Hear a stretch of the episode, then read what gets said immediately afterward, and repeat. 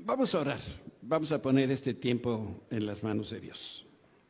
Señor, te alabamos, te exaltamos, te necesitamos. Y por eso hemos venido hoy para escuchar de ti. Sé tú, Señor, el que toma este lugar y habla a través de este instrumento, para que sea tu voz, la guía de tu espíritu, la que nosotros podamos seguir en todo. En Cristo Jesús. Amén. Hoy es febrero 27 del 2022. Eh, un error, pido una disculpa anticipada, eh, olvidé el cambiador este de las láminas, entonces voy a leerles los textos y bueno, este, nuevamente una disculpa. Yo tengo la impresión que todos de alguna manera batallamos con la fe, porque en la práctica no sabemos muy bien qué es la fe. A lo mejor alguno de, ustedes puedan repetir de memoria Hebreos 11.1, pero eso no es suficiente si realmente nosotros queremos vivir por fe. El saber qué significa o qué es lo que dice la Biblia no nos garantiza que nosotros vamos a poder vivir por fe. Y sin darnos cuenta, lo que hacemos es esforzarnos inútilmente por tener más fe, por pensar en la fe, incluso hasta por sentir la fe, que por cierto, si se sintiera la fe ya no necesitaríamos la fe, porque entonces me guiaría por lo que yo siento. Pero si hacemos estas cosas como con nuestras fuerzas, la fe se convierte en una carga y un motivo de frustración. Si tuviéramos un, femómetro este, de 0 a 100, ¿habría algún valiente que dijera yo tengo 98? Yo creo que yo andaría como por el 3 o el 4, ¿no? Porque la Biblia dice que con poquita fe es suficiente para mover montañas, no se necesita de tanta fe. Desde mi punto de vista, lo que nosotros necesitamos no es más fe, sino más Dios. Como nunca hoy necesitamos más de la presencia del Señor. Y lo único que produce fruto abundante y perdurable de la fe es cuando nosotros podemos tener una relación íntima con el Señor. Eso genera la fe.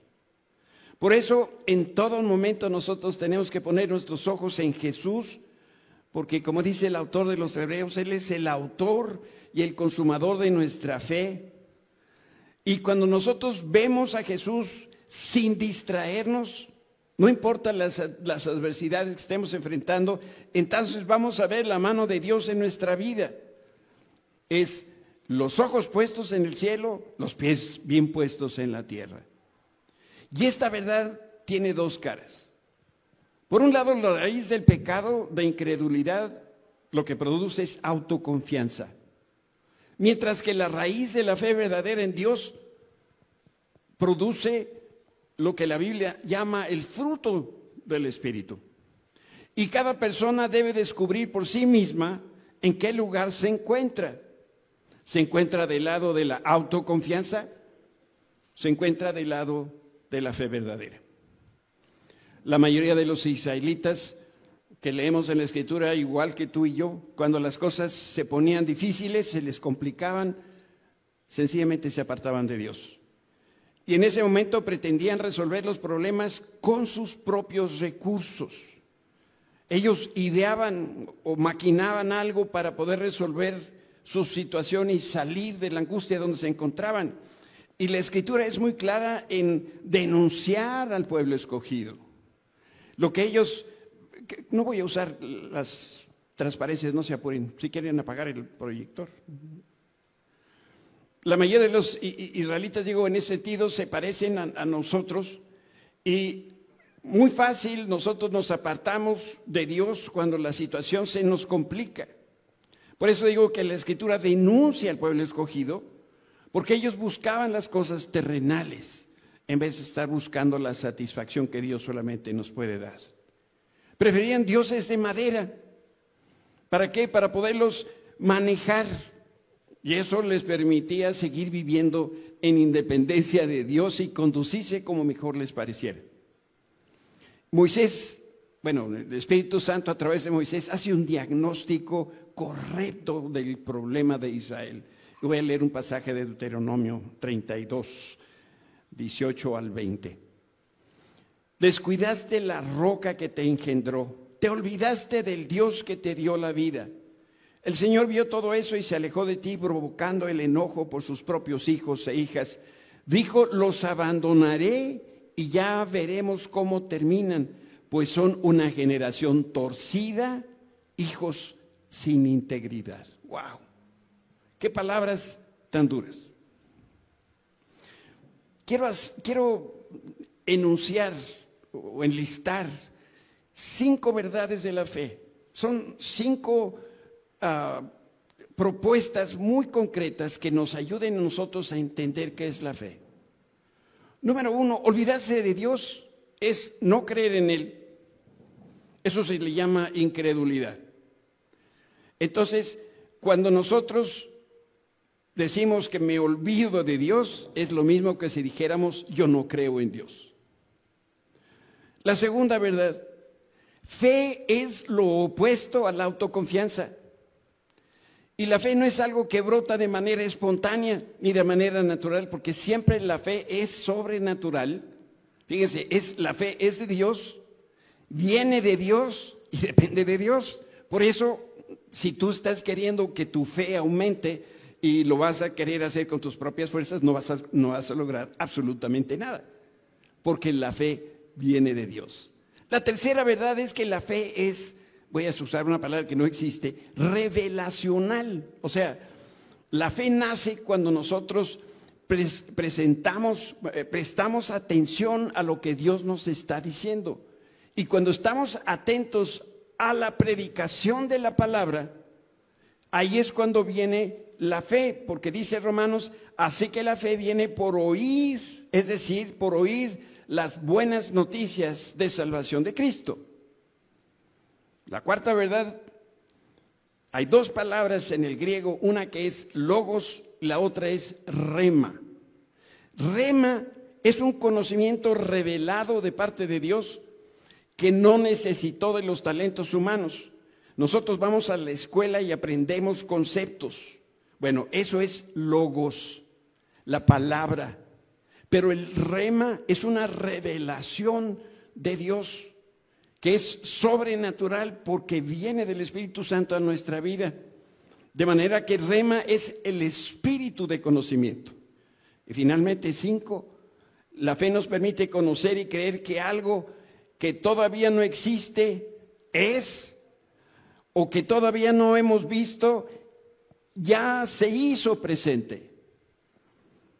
Voy a mostrarles un pasaje de, una paráfrasis de la Biblia, eh, de Hebreos 11.1, y, y dice así, ¿qué es fe? Fe es la plena certeza de que lo que esperamos ha de llegar es el convencimiento absoluto de que hemos de alcanzar lo que ni siquiera vislumbrábamos. Si pudieras tú anotar por ahí, te ayudaría mucho, porque yo así lo anoté. Fe es la seguridad, es la confirmación, es el título de propiedad de las cosas que todavía no son hechas. Fíjense en eso. Tienes, como, como cuando tienes una casa propia, este, te dan los papeles, ¿no? Notariales donde dice esta casa es mía. Bueno, imagínate que la fe es tener el acta notarial de una casa que todavía no tienes, pero al tener el acta dices, yo tengo la fe para creer que ya es hecho.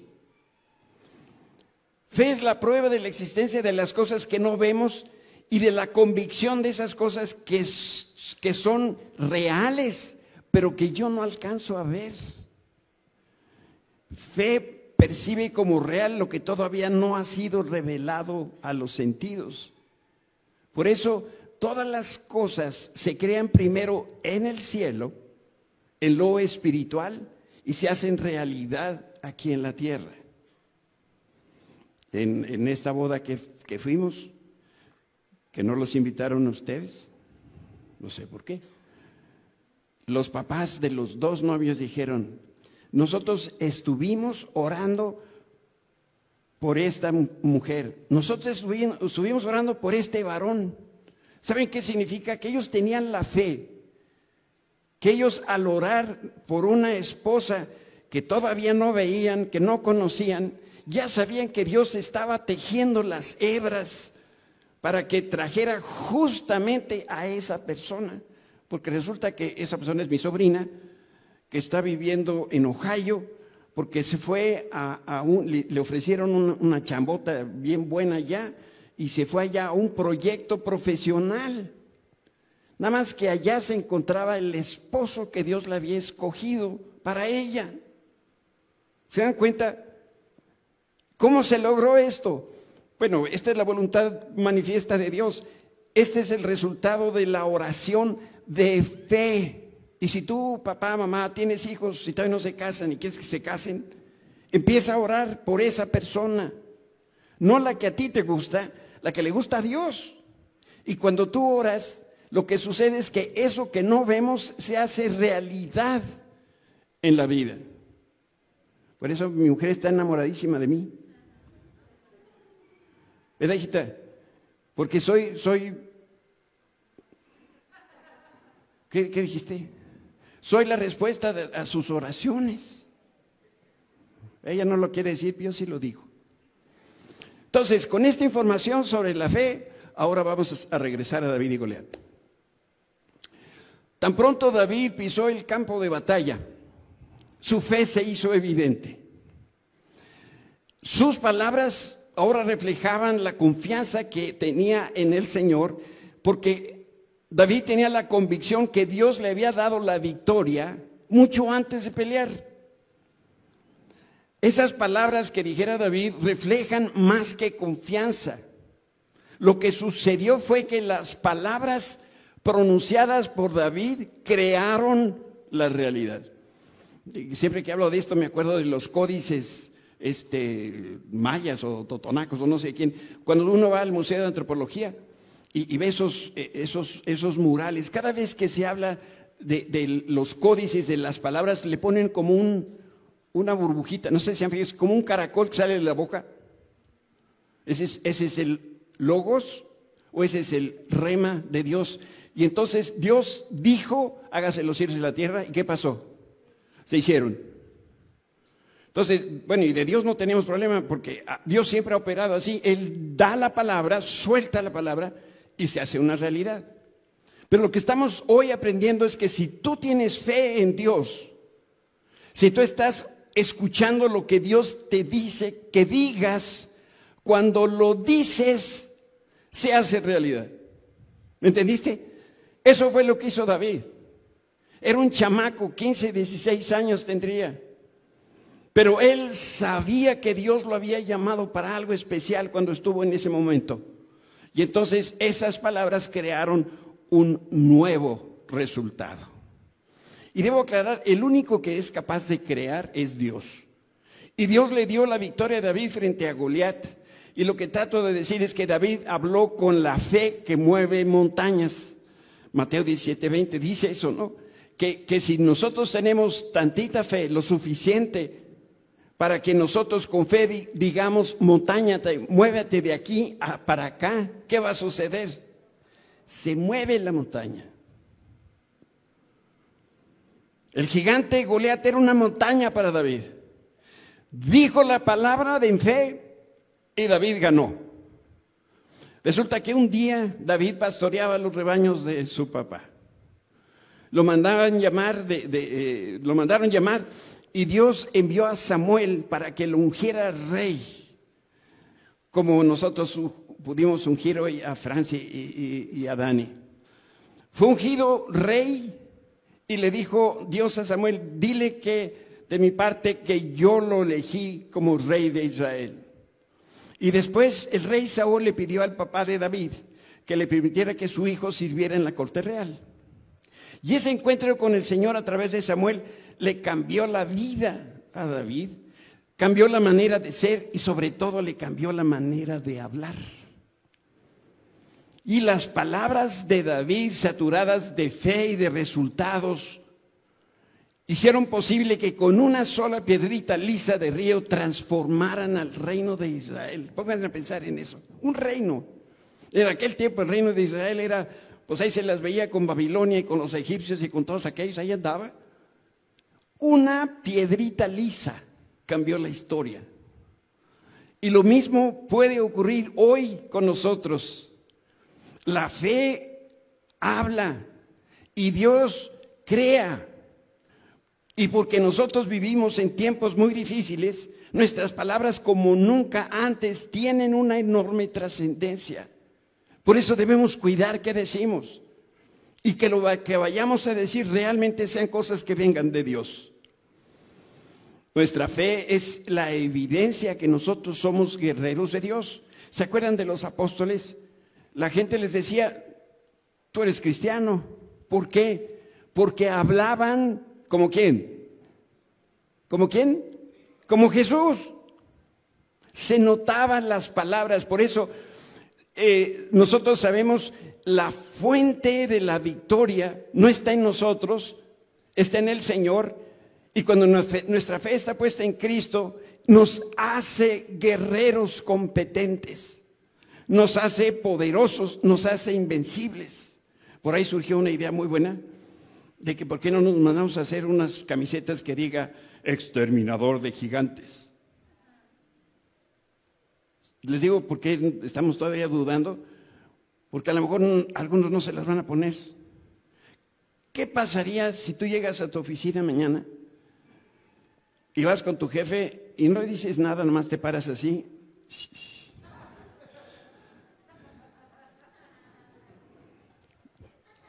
¿Qué pasaría? Mínimo te pregunta, ¿qué es eso? Y entonces le tendrías que decir, ah, el Señor me está capacitando para vencer a todos mis Goliaths. Dios siempre desarrolla nuestra fe. ¿Y sabes cómo lo hace? Nos pide enfrentar nuestras derrotas a lo largo del camino.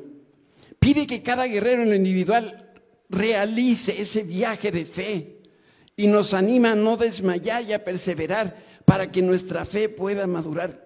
Gracias a Dios por los tropiezos y los golpes en las espinillas, porque esto es lo que va dándole madurez a nuestra vida. Y así es como crece nuestra fe, pero no gracias a, a nosotros. El incremento y la madurez de nuestra fe se debe al corazón de Dios. Dios es el que está primeramente interesado que esto así sea. Por eso, tú y yo que somos individuos y que somos muy diferentes el uno del otro, tenemos el mismo viaje. Todos vamos de camino, todos pasamos de la duda, de la incredulidad a la fe, a una fe que no se ve, y a veces pasamos por desesperanza, cruzamos barreras hasta llegar a donde está lo, lo genuino y lo verdadero que Dios hace. Por eso nosotros, si vamos tomados de la mano de Cristo, vamos a lograr abrirnos paso hasta llegar a conocer a Dios de una manera nueva, de una manera refrescante. Dejemos entonces de tener confianza en nosotros mismos, en nuestros amigos o, funcionarios o dinero que podamos tener y empecemos a tener fe en Dios porque Él es la fuente y Él es el cimiento de todo lo que nosotros somos y hacemos.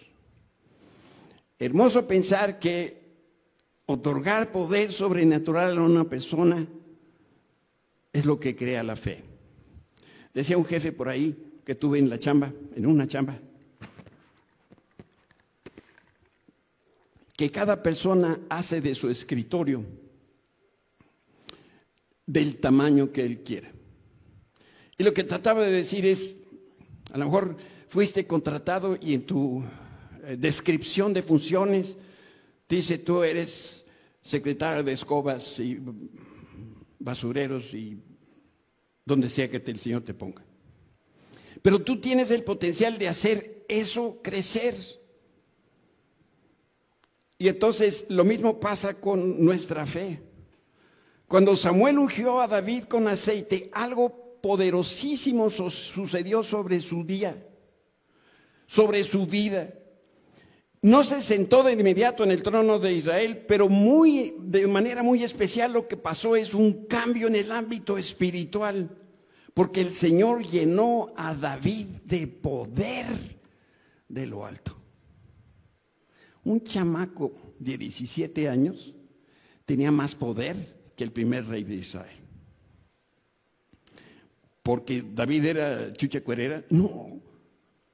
Por la unción de Dios porque Dios lo llamó. En un sentido es como si David hubiera recibido un manto de fe. Dios lo vistió con su manto de autoridad. Y saben, la autoridad no necesita uno andarla cacareando. Se ve, se siente cuando una persona tiene la autoridad. ¿Por qué? Porque habla, se conduce con la autoridad. Yo, yo siempre uso este ejemplo y perdón si lo repito, pero ¿Cómo camina un príncipe? ¿Cómo? No, como príncipe. ¿Y, cómo caminamos nosotros? ¿Ustedes creen que allá en, en, Europa, donde todavía hay príncipes, este, ¿me, podría traer un cafecito? Yo no sé cómo pida Chabelita su, su su champurrado con churros, pero seguramente no más levanta los ojitos y algo, y eso, eso algo se llama autoridad que le ha dado la, corona, por lo cual está en el lugar que está y hace las cosas que está. Pues lo mismo nos pasa a nosotros. El Señor nos ha ungido con su Espíritu Santo y entonces tenemos la autoridad de actuar como David. El Señor ya nos llenó de su poder y por lo mismo, entonces nosotros tenemos que conducirnos como personas de autoridad. Dice la Biblia que David era guapetón y seguramente tenía una buena condición física, pero esto no era suficiente para poder vencer a sus gigantes. Lo que él necesitaba era algo que le iba a tomar un poquito de tiempo, pero estaba llevando el respaldo de Dios. Jesús profetizó que nosotros recibiremos poder para ser sus testigos cuando viniera el Espíritu Santo en el día de Pentecostés. ¿Saben por qué estoy parado aquí? Porque el Espíritu de Dios me ha dado la autoridad para poder hablar de Dios. Para hablar de mí, no, para hablar de Dios. Jesús declaró con estas palabras que nos ha vestido y nos ha llenado de una habilidad sobrenatural para hacer lo que, Dios propuso que fuéramos, para convertirnos en todo lo que nos llamó a hacer y para hacer todas las cosas que mandó que hiciéramos. Suena, suena sencillo, ¿verdad? Va de nuevo porque aquellos no me hubieras entendido. Jesús declaró que nos vistió y nos llenó con una habilidad sobrenatural para hacer todo lo que se propuso Dios que nosotros fuéramos, para convertirnos en todo lo que Dios nos llamó a hacer y para hacer todo lo que nos mandó que hiciéramos. Por eso cuando tú estés caminando en línea con la voluntad de Dios, cuando tú estás haciendo, cumpliendo el propósito de Dios, no hay quien te pare. Porque entonces tú, tú puedes hacerle como David. David comprendió lo que significaba la unción y el manto de autoridad que le había dado el Señor y comprendió que la gracia del Señor no era para que él se hiciera famoso ni para que obtuviera fortuna. David entendió que la unción y la autoridad de Dios le dio la, la, habilidad de ser y hacer cualquier cosa que Dios le dijera que hiciera. Y después cuando lo vemos en las crónicas y vemos las guerras de David, cuando Dios le decía ataca, hijo, Dios arrasaba con todos. Y luego Dios le decía este, a David, hoy no ataques. ¿Y qué, qué creen que pasaba? Y Dios arrasaba con todos. David entendió entonces la importancia de su unción.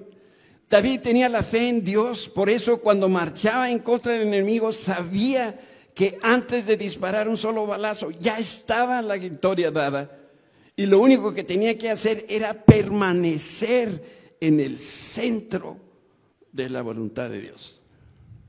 ¿Saben? A mí me gusta pensar en, la voluntad de Dios como los haces de luz en el teatro.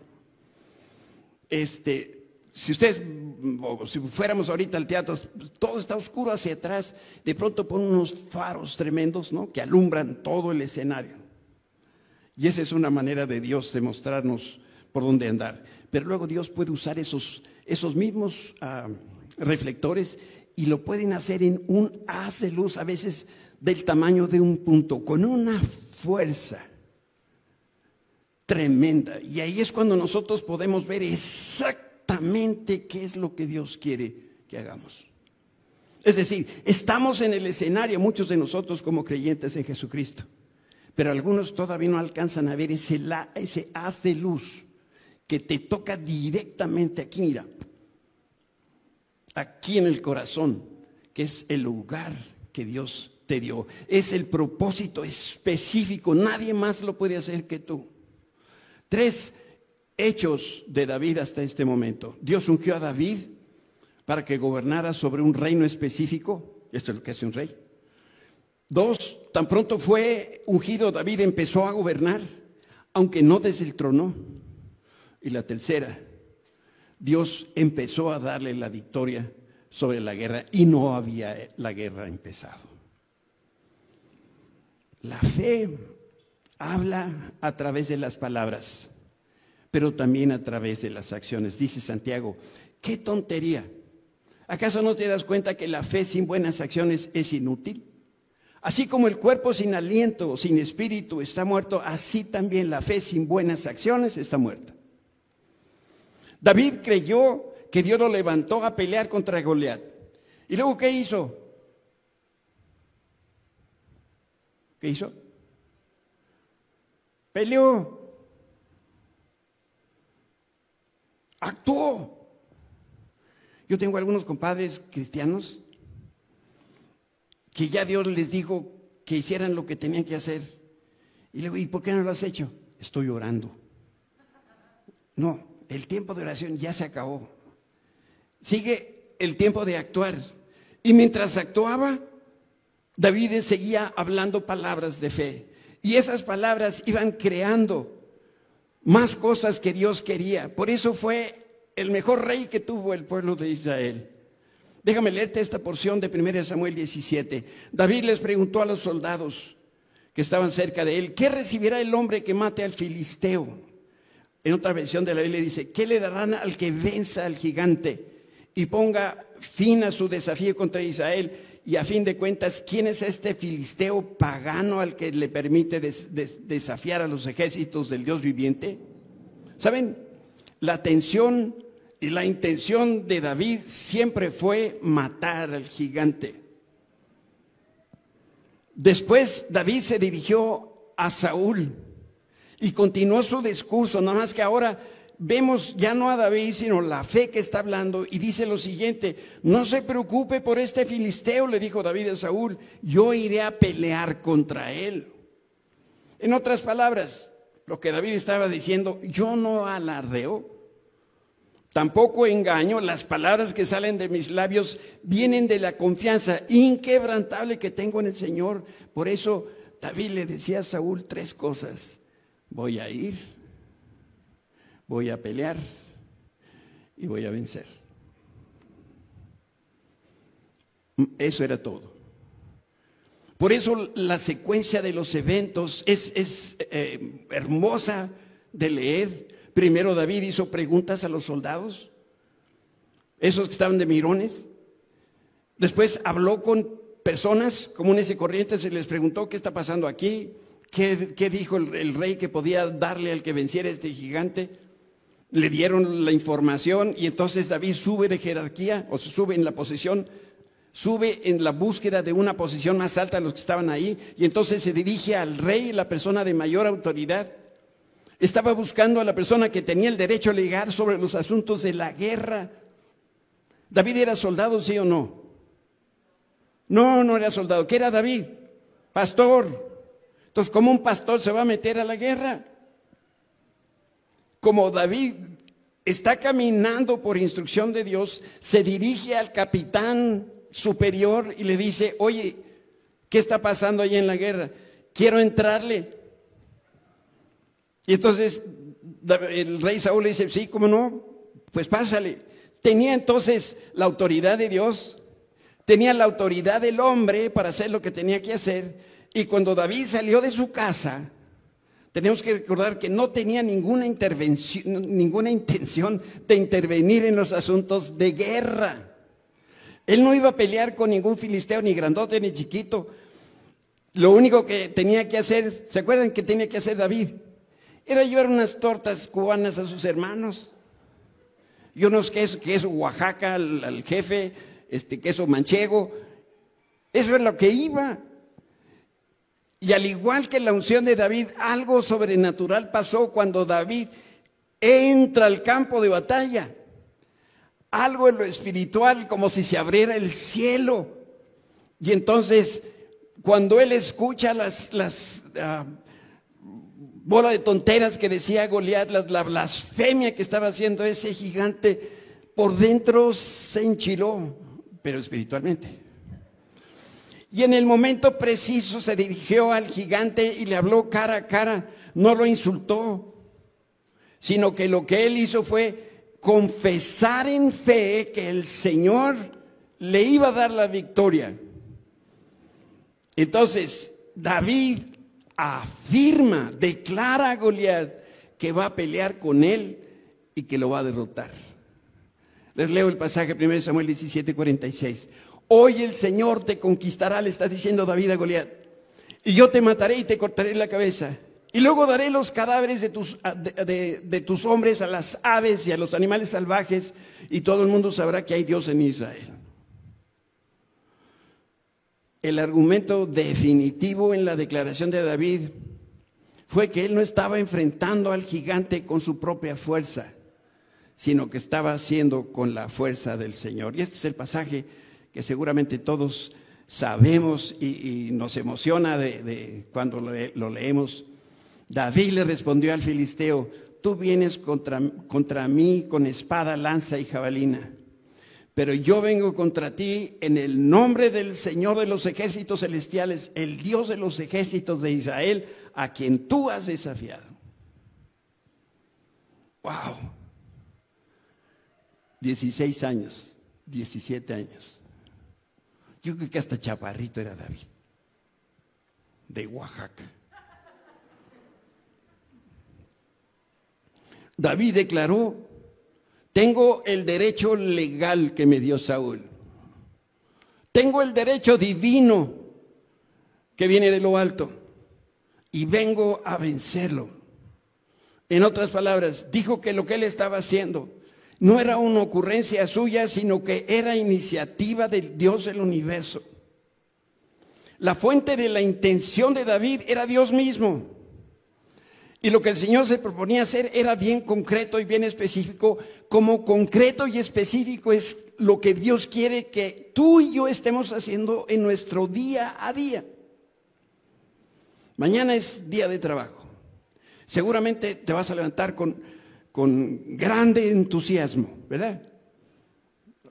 Va, va de nuevo. Y entonces mañana te vas a levantar con grande entusiasmo, ¿verdad? Eso y llevas ya una agenda para mañana. Si no llevas una agenda para mañana, híjole, no te puedes ir a dormir. ¿Qué vas a hacer mañana? ¿Lo mismo de siempre? No. David tenía que ir a matar a Goliat. De esa manera lo que él iba a hacer era probar a Dios, que, Dios era el Dios de Israel. La segunda cosa que iba a hacer David era demostrar visiblemente a todos los israelitas y a todos los filisteos que el Señor tenía todo bajo su control. Y la tercera cosa que se proponía David hacer era comprobar que no había nacido un enemigo suficientemente peligroso, ni grandote, ni aguerrido, que pudiera hacerle algo a Jehová de los ejércitos celestiales. En aquellos días el ejército invasor eh, tenía muchas manifestaciones de exhibir su victoria y lo hacía siempre de forma pública. Por ejemplo, a veces desfilaban ruidosamente por las calles los ejércitos que habían ganado. A veces también arrastraban el cadáver del rey vencido y, lo llevaban hasta la plaza central. Mientras tanto, el populacho ahí celebraba el triunfo. Y otra manera de exhibir victoria militar era colgar en el muro de la ciudad, ya sea la cabeza del rey o el cuerpo del, del general que había vencido. Y después que David mató a Goliat ante los ojos incrédulos de su pueblo, el pueblo de Israel, y delante de los ojos de los eh, filisteos también, David, dice la escritura, tomó la espada de Goliat, le cortó la cabeza y ese día el mundo entero pudo ver que la victoria venía del Señor sobre el pueblo filisteo. Aquí está, ahora sí no la mano del muerto, aquí está el muerto. Me pueden ayudar ahí atrás. Quiero aterrizar este pensamiento.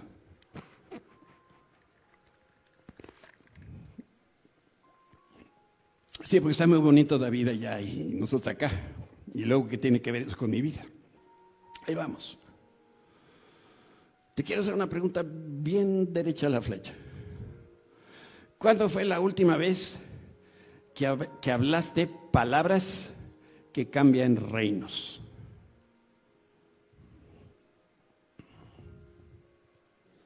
Me refiero a palabras que vienen con poder, palabras expresadas con fe y en la confianza de Dios. Existe un poder enorme. Cada vez que tú y yo usamos palabras correctas, expresadas en el momento correcto. Sabes, cuando David llegó al valle de Ela, dice la escritura que se paró en una brecha algo había pasado porque de un lado estaba el pueblo de Israel, del otro lado estaba el pueblo filisteo. Y resulta que se hizo una, una zanja porque se había interrumpido la comunicación entre Dios y el ejército de Israel. Y entonces tuvo que venir este muchacho para pararse allí en la brecha y decirle a sus amigos, sus compatriotas, oigan, ¿qué están haciendo? ¿Por qué se ha interrumpido la comunicación de Dios? Pues yo he venido para restablecer la comunicación con Dios. No es con sus fuerzas ni con sus escudos. Ustedes han pedido la confianza y la fe en el Dios de los ejércitos celestiales. Yo he venido para que ustedes vean lo que Dios es capaz de hacer. Y quiero decirte que tú y yo también estamos en la brecha. Estamos allí en el centro, en el corazón del campo de guerra. Dice Pedro en, una de sus cartas que nosotros somos real sacerdocio, nación santa, pueblo adquirido por Dios para interceder por la humanidad. Somos soldados y embajadores del Señor y representamos su corazón delante de las personas, delante del sistema del mundo delante de los reinos, ahora delante de una tragedia que estamos viviendo en la guerra y una pandemia como nunca se había visto. Por eso tu lugar y mi lugar es ahí en la zona de combate. Debemos pelear con toda la confianza, pero al mismo tiempo con toda la autoridad y hablar directamente a ese Goliat que está y decirle, tú no estás en el control de estas cosas. Y entonces ahí es donde viene la fe para declarar.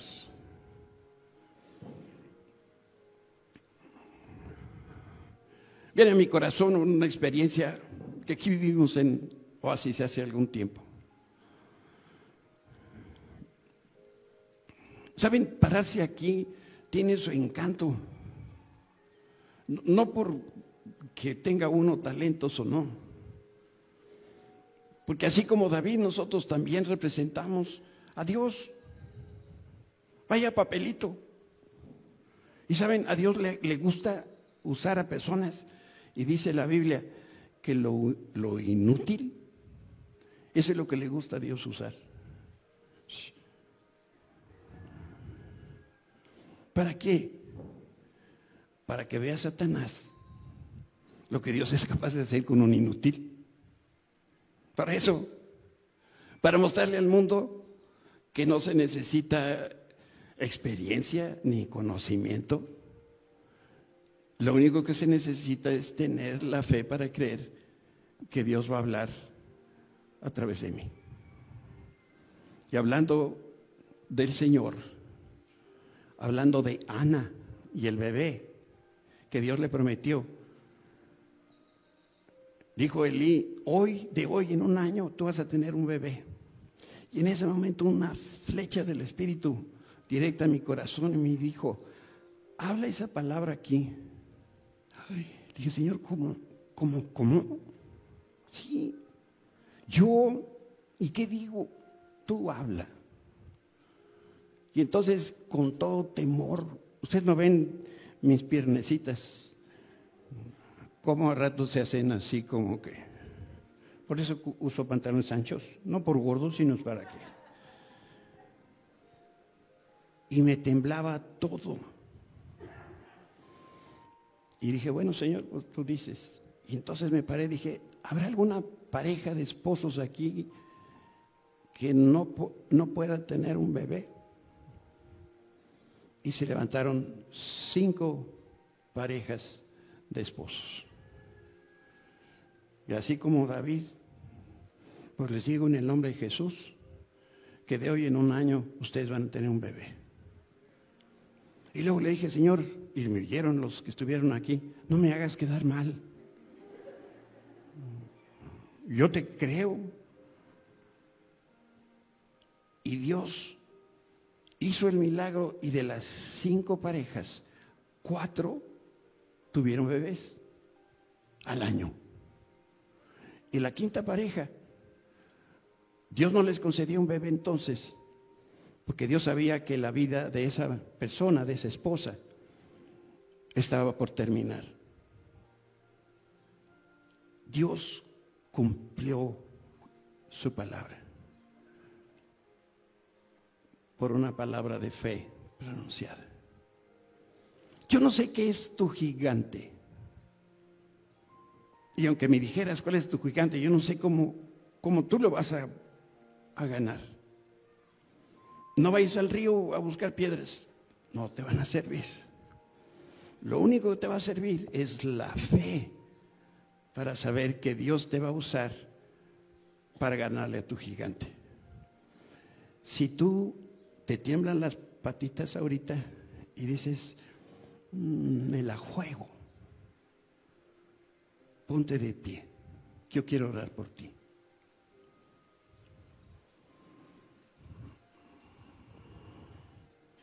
Ay, Señor. Ahora quiero que voltees para que veas a todos los valientes que se levantaron. Porque vamos a ver en poco tiempo su testimonio aquí de cómo vencieron sus gigantes. Y yo voy a orar, pero tú vas a tener que orar también. Porque tú conoces tu condición particular. Cierra tus ojos nada más para que no te distraigas. Señor Jesús, en esta hora, atendiendo a la voz de tu Espíritu, así como lo hizo David hace muchos años, estamos parados en la brecha. Estamos parados en una brecha porque la comunicación de Dios con nosotros quizás se ha interrumpido. No hemos estado exactamente en esa sincronía perfecta que tú deseas que estemos. Quizá no hemos estado en el centro preciso de tu voluntad, pero creemos que eso termine el día de hoy. Y en fe yo le hablo a ese gigante que me grita de día y de noche y que me asusta y me aterroriza. Y me dice que no puedo. Eh, y me dice que no valgo nada. Y me dice que estoy tan hundido en mis pecados, estoy tan separado de Dios que no hay nada que me pueda traer a ti, Señor. Pero hoy en fe yo le digo a, a este gigante, gigante en el nombre de Jesús, yo te digo que estás vencido porque vengo a ti no con mis propios recursos. Vengo a ti como lo hizo David, no con armas, ni flechas, ni escudos, sino que vengo en el nombre del Dios Todopoderoso el Dios que me dio salvación y tengo la certeza de la vida eterna, con esa certeza, Señor, que voy a estar en tu presencia por la eternidad. Así declaro que ese gigante hoy queda completamente derrotado en el nombre de Jesús. Cualquiera que sea, cualquier intento del maligno por interferir en los planes preciosos que tú tienes para cada uno de nosotros. Señor, dices en Jeremías, tú sigues teniendo planes buenos para nosotros y ningún gigante lo va a impedir. Señor, declaramos este día como un día de victoria, como David en el valle de Ela. Alabamos tu nombre. Démosle un aplauso grande al Señor por lo que Él se propone hacer en nuestra vida. Bendito seas, Señor.